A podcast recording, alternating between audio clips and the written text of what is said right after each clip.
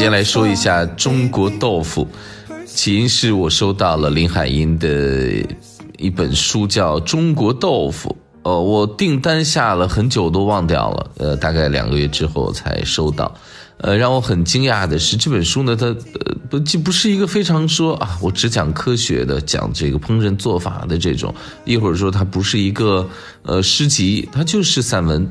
嗯，我觉得很真实，接近于生活的。他编，他写了序，然后他的朋友们他呃收集的一些个篇目收在其中，啊，于是我就想，我我我其实觉得我还是从我的角度可以为中国豆腐不宜为这本书站在我们今天的角度，呃，再写一篇。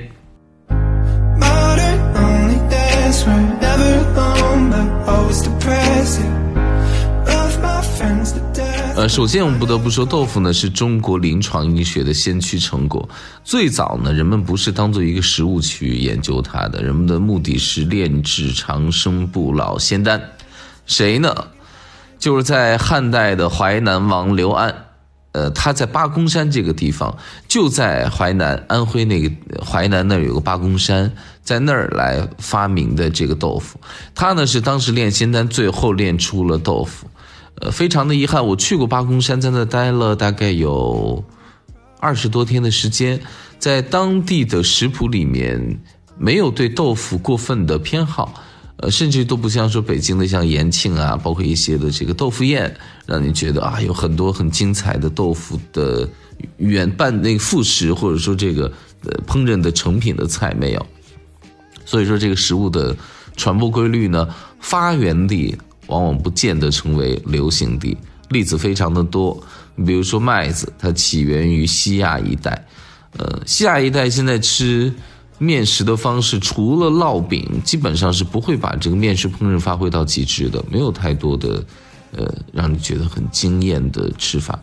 然后呢，这个麦子从西亚这地方往东到了中国，往西到了意大利，你看这两个地方，哎，离它的原产地相对遥远，但是。都是非常会吃面食的地方。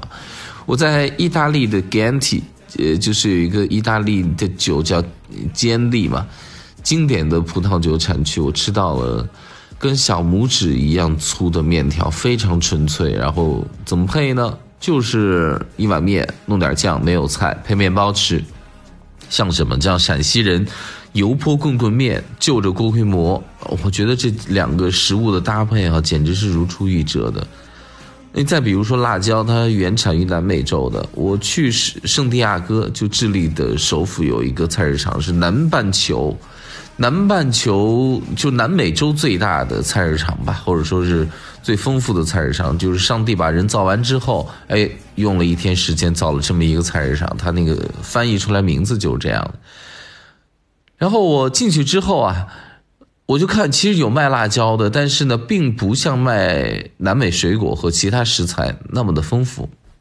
另外呢，我也去了当地名厨的厨房去拜访，当地的这个辣椒的种类和烹饪方式，我说就像你走进了上海人在四川的厨房，那不过瘾。当然，我们现在说回豆腐啊，就是印象当中，我觉得哎。呃，特别好吃的豆腐，呃，有那么几次。有一次呢，在韩国，我们有一朋友在韩国，我跟他不直接认识，哎，但他呢，这人就特有趣，他就是谁去韩国，只要是他的朋友的朋友，哎，都可以找他。然后他呢，就带大伙就专门吃吃东西，这这家好吃啊，那家好吃，吃烤肉啊，吃什么鹌鹑鸡啊，吃什么什么辣白菜，什么部队锅什么之类的。那我呢是已经厌烦了这种特别重口味的食物，跟中国基本上吃不到什么区别。呃，不要指望说去韩国你吃一部队锅跟中国能好吃成什么样，都是工业化流程供应食材，就是一切都是哎，呃，反倒是我有吃清淡的东西能吃出区别来。那我请客他带路嘛，他一米九零的身高，那大长腿一步感觉能跨出去一米多，我这小腿就跟着在后面抡着跑。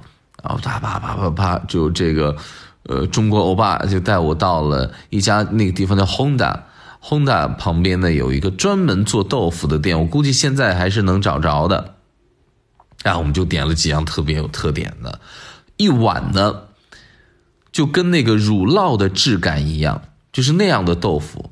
然后呢，他啪啪啪端上来一个卷发的女人，它这个豆腐的这个旁边，哎呦镶了一个浅镶边嘛，浅绿色的豆腐水，然后他趁热啪就打了一鸡蛋在上面，你用铁勺子，哎舀一勺抹平在米饭上头，就那种感觉，柔软的腻子抹在米饭上面，跟平时在韩国吃到那种酸辣发酵的咸味儿的东西完全不一样，就是。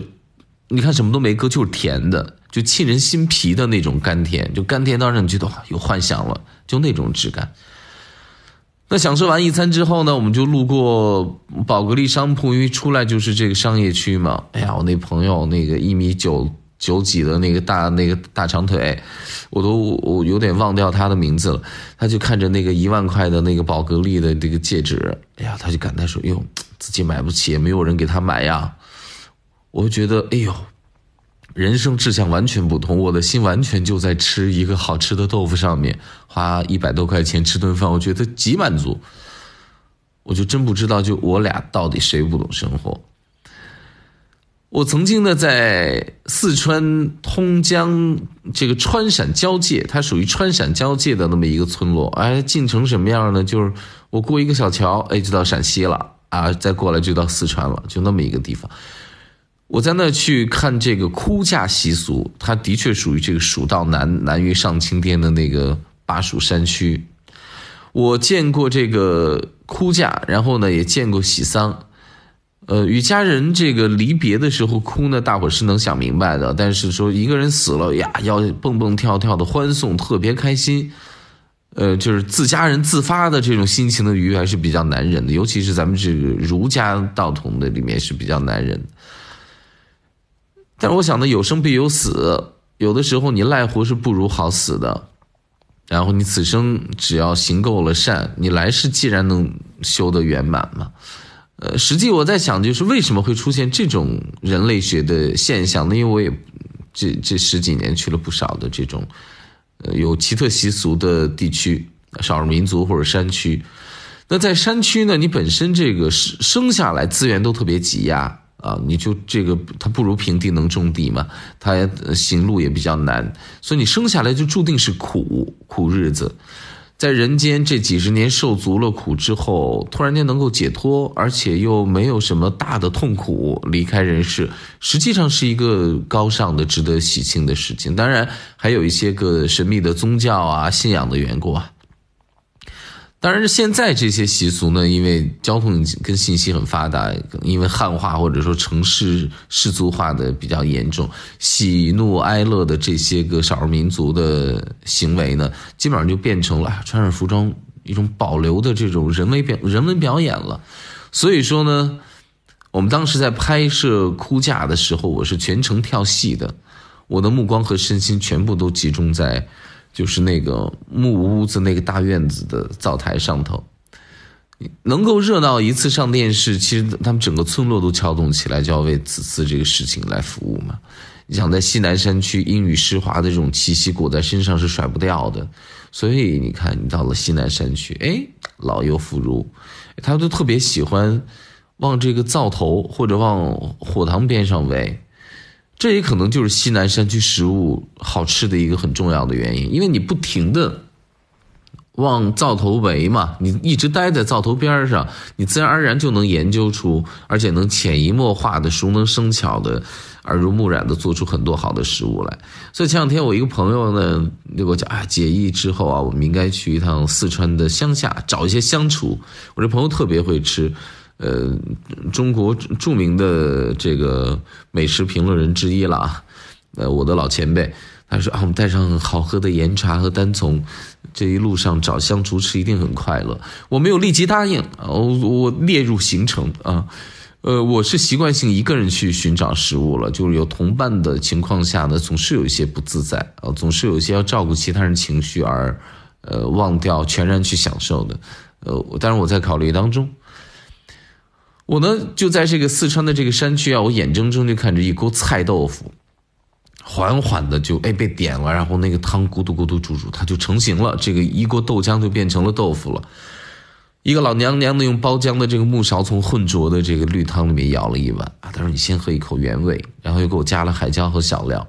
就我喝下去那一口啊，它是得嚼半天的豆腐。你想卤水豆腐本身这豆腐就特别的弹，再加上这蔬菜的纤维，它就更弹了。其实原味的豆腐呢本身就不会一清二白的，它是有味道的，有这种淡淡的咸味打底的一种甜味，上面呢会飘星星点点的锅灰。这就是西南山区的杂木，裹挟着湿润的气候，燃烧殆尽，附着在黑锅底上，然后又被星火催促翻滚到食物上的死灰。这就是滚滚红尘之外的绵绵风土。我在陕西长大，我们陕西黔州呢有四宝，其中有一宝呢就是豆腐脑。呃，小时候就听说这个磨豆腐呢是人间三大苦之一，我其实从小就能看得出来。哎，有一个卖豆腐脑的人挑着担子，后头呢是一天只能出一缸子的豆腐脑，特别沉，前头是煤炉子和各种油盐酱醋辣椒。冬天呢，它上面会多一个一盆是热卤。他挑着担子走的这个节奏啊，人和担子我挑过不好挑，人和担子必须得是反拍。你这样的话，你能卸力，让你挑水也罢，或者说碗里这油盐酱醋什么的这种液体啊不容易洒出来。其实是沉重无比的，利润又非常的稀薄。这个装豆腐的这个缸子呢，它就是用这个茶器叫内海，就是口特小，肚子特别大，就是它这个口呢就只大概就跟我们人脸差不多大，上头一个木盖子钉了很多层棉布，摁在上头，防止它漏气失温。我上高中的时候啊，我们晚自习跟下午课之间有四十分钟时间是可以出去吃饭的。我们通常呢都不愿意回家，也不愿意在学校的食堂，因为特别难吃，我们就要跑到外面去吃。哎，结果还真的就是外面，哎呦，有很多好吃的。最后一节课即将结束的时候，所有男生就百米赛跑，要往外冲，去抢吃第一碗豆腐脑。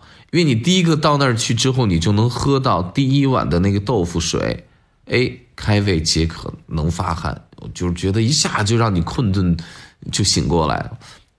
我呢宁可不去奔跑，我通常都是只要一今天最后一节课自习，我就翘课，或者说这个课不是班主任的课，我本来就坐在最后一排嘛，角落上从后门悄悄出去，我就提前就在那个豆腐摊那等着，我就看他们奔出来，然后我开始缓缓的坐在那个很矮的桌凳啊，然后吃那一碗。上面铺了一层厚厚的油泼辣子，然后支棱着一撮凉油浸过的蒜水然后哎呀，用那个那那个勺子薄薄的啊，开始把它划拉划拉搅拌匀。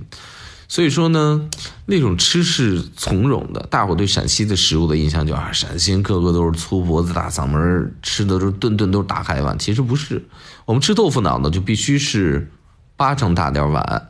勺子呢，必须是很浅的、很薄的、很利的，同时还很小的。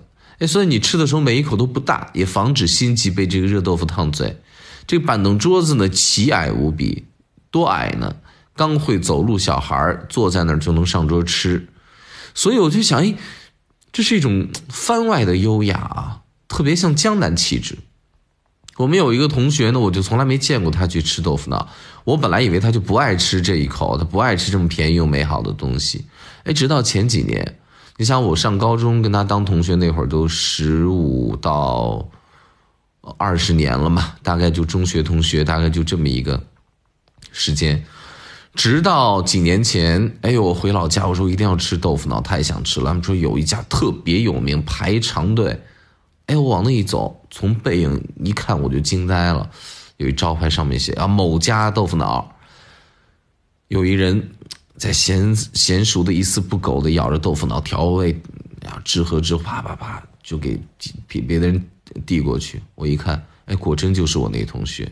我站在他的这个侧背影啊，他这背影呢笔直倔强，侧脸呢非常空洞克制，戴着一个书生眼镜。当年。他学习挺棒的，所以我就不知道他高中之后到底经历了什么。我就托人去买，我在侧边呢速速的吃完了。那天呢夜市灯明，我和当年十五岁翘课时一样从容，就优雅的吃完，永远不管你们多么着急。然后这些逮捕的人呢，是人流如飞。然后我就突然觉得那个画面好像昨日，是一种忧愁。感谢各位收听，我是韩飞。